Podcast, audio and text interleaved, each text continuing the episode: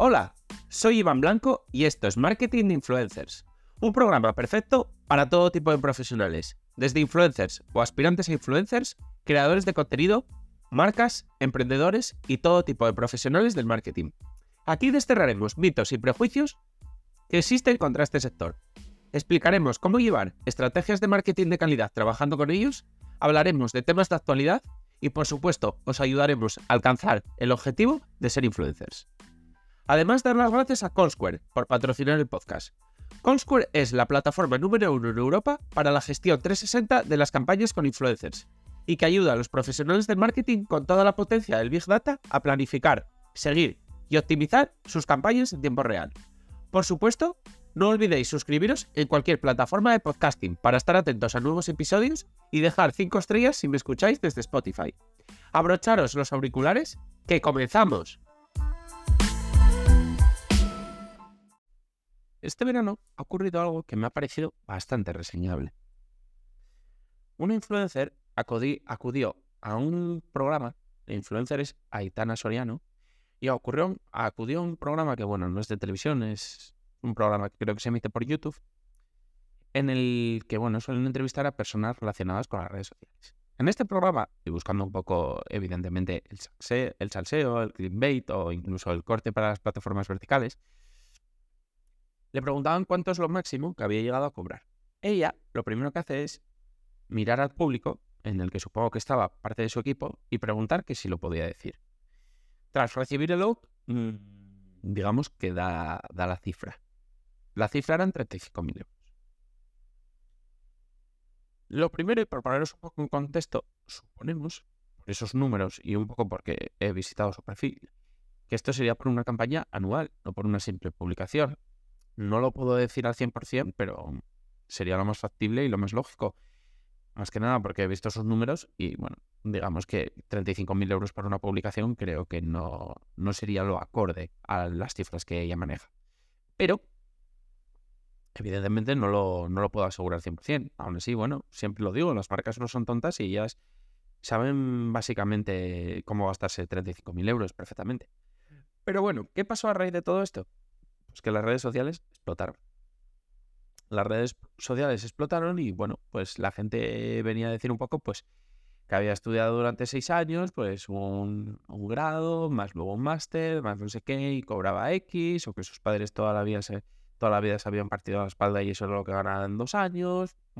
una serie de, de ejemplos y de comentarios que, bueno, digamos que incitaban un poco más, más al odio que a otra cosa. Y bueno, veías incluso un poco el odio o la incomprensión hacia el sector. Entonces, pues bueno, me, me planteé un poco la, duda de un poco por qué odiamos a los influencers. Porque sí que parece, o se detecta cuando estamos en cualquier conversación, mm, en cualquier lugar con donde hay varias personas, que hay un poco de odio hacia los influencers. Y tras planteármelo, y con una simple búsqueda en internet, vi que un estudio decía que las profesiones más odiadas eran las siguientes. Los políticos, los primeros, los vendedores, los segundos, y los terceros, los sacerdotes, los influencers y los vendedores de armas. Lo de los políticos creo que queda un poco claro. Evidentemente, la mayoría de la gente está bastante mm, quemada y asqueada un poco con nuestra clase política. Tras escándalos, muchísimo, muchísimas malas gestiones. Bueno, no os voy a resumir nada que no, no sepáis. Lo de los vendedores, digamos que también lo podemos llegar a entender. Somos rencorosos y pues, que nos despierten de la siesta con una llamada, pues digamos que no lo olvidamos fácil. Y por la parte de sacerdotes y vendedores de armas, pues bueno, los escándalos de la iglesia los conocemos y bueno, los vendedores de armas es lógico porque bueno, digamos que las armas, por lo menos en España, tenemos el concepto de que un arma, si te la venden, no es para hacer el bien. Por tanto, el que la vende, pues digamos que no lo consideramos una profesión de las que más valor esté aportando. Pero a todas estas personas están los influencers. Y me parecía curioso. Entonces, volví a hacerme la pregunta, ¿por qué odiamos a los influencers? Y además, esto me contrastó mucho en, en la realidad que vivimos en España, que es un poco la siguiente. En España, los niños y los adolescentes la profesión que a día de hoy la mayoría eligen o el mayor número de ellos eligen es ser influencer. Por tanto, todavía me resulta más raro, porque si es una de las profesiones más odiadas, pero es la que quieren ser los niños, algo fallaba. Sin embargo, había un nexo común en ambas tendencias. Y era un nexo común muy sencillo, que es el profundo desconocimiento que existe hacia el sector.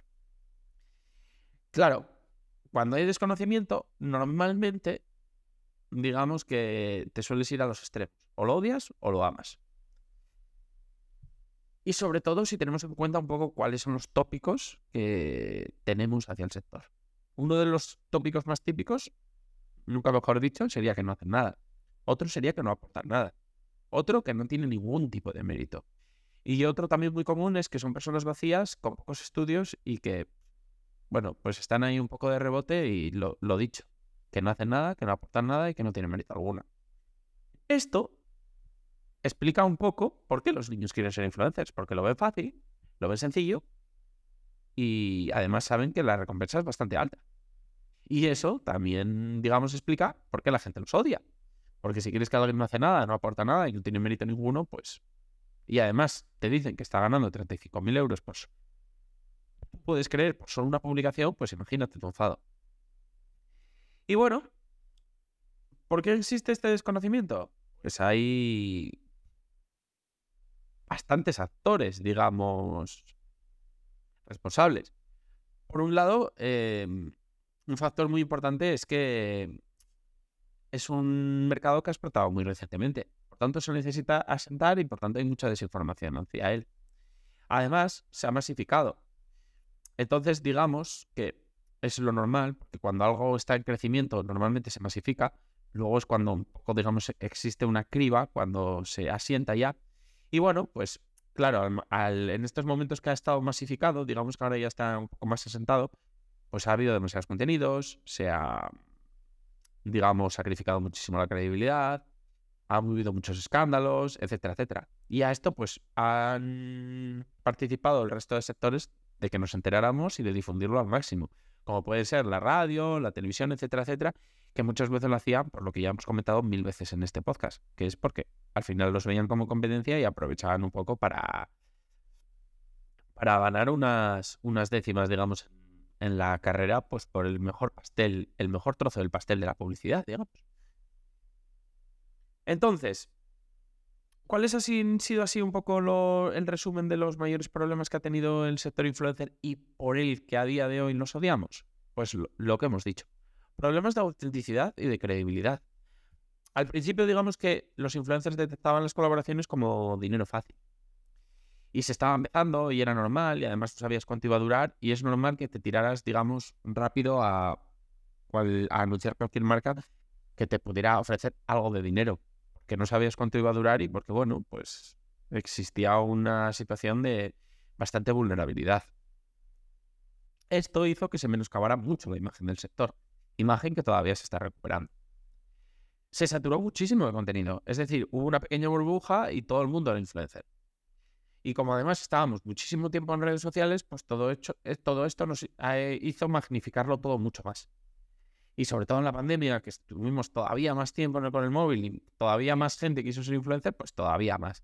Entonces pues, se saturó mucho el contenido. Ahora parece que ya hay una corriente de dejar de mirar tanto el móvil y lo que hemos dicho, ya ha empezado a haber una criba porque digamos que ha explotado esa burbuja en la que demasiadas personas, digamos, que pretendían ser influencers, muchas porque no lo han conseguido, porque no lo han conseguido monetizar y muchas otras porque simplemente pues han perdido en, la batalla por, digamos, aportar valor y mantenerse ahí. Ahora quedan los perfiles que más aportan que, y que más valor, digamos, da. Por otro lado, el materialismo y la superficialidad. Muchos influencers se equivocaron en esto. Si nos fijamos, al principio todos intentaban mostrar pues vidas geniales, todo guay, todo súper bien, todo, todo les iba genial. Y ya si nos fijamos, todos se están reventando por ser mucho más humanos y dejar de lado esa falsa impresión de perfección en sus vidas. ¿Por qué? Porque la gente se estaba quemando. La vida de las personas no era tan magnífica, digamos, y ellos intentaban lucir las suyas como ideales. Y esto pues quemó mucho a la gente. Y los hizo no, no humanizar ni empatizar con ellos. Luego también estaba la parte de la comparación y la autoimagen. Los influencers nos han hecho mucho daño, eso es así. Porque nos hemos comparado con sus vidas, nos hemos comparado con sus físicos, nos hemos comparado con sus relaciones. Y sin embargo, nuestros cerebros no han sabido diferenciar que lo que se mostraba en las redes no era la vida real. Entonces esto nos ha hecho mucho daño y digamos que a día de hoy todavía tenemos un poco de resentimiento. Y bueno, también pues ocurrió que había poco expertise, es decir, se han ido tecnificando, pero en el pasado muchos abordaron temas sin saber. Temas en los que las personas que sabían pues se tiraban de los pelos y esto ha menoscabado todavía más pues su imagen. Entonces, pues esto es un poco el resumen de, de la situación. Ha habido, por supuesto, actores secundarios que han ayudado o han favorecido este odio, pero también el sector pues se ha equivocado, es normal, estaba empezando y ha cometido muchos errores que todavía a día de hoy pues arrastran y por eso pues existe este, esta dualidad amor-odio y por eso pues estamos junto con esos trabajos con una de las profesiones más odiadas. Y bueno, pues ese es un poco el resumen y aprender de los errores nos ayudará a salir tarde o temprano de ese ranking. Y bueno, pues ser vistos por la sociedad de otra forma.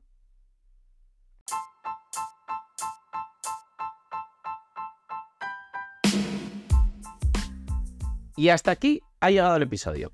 Compártelo si crees que puede resultarle útil a alguien. Me ayudarás mucho y espero que también a la otra persona.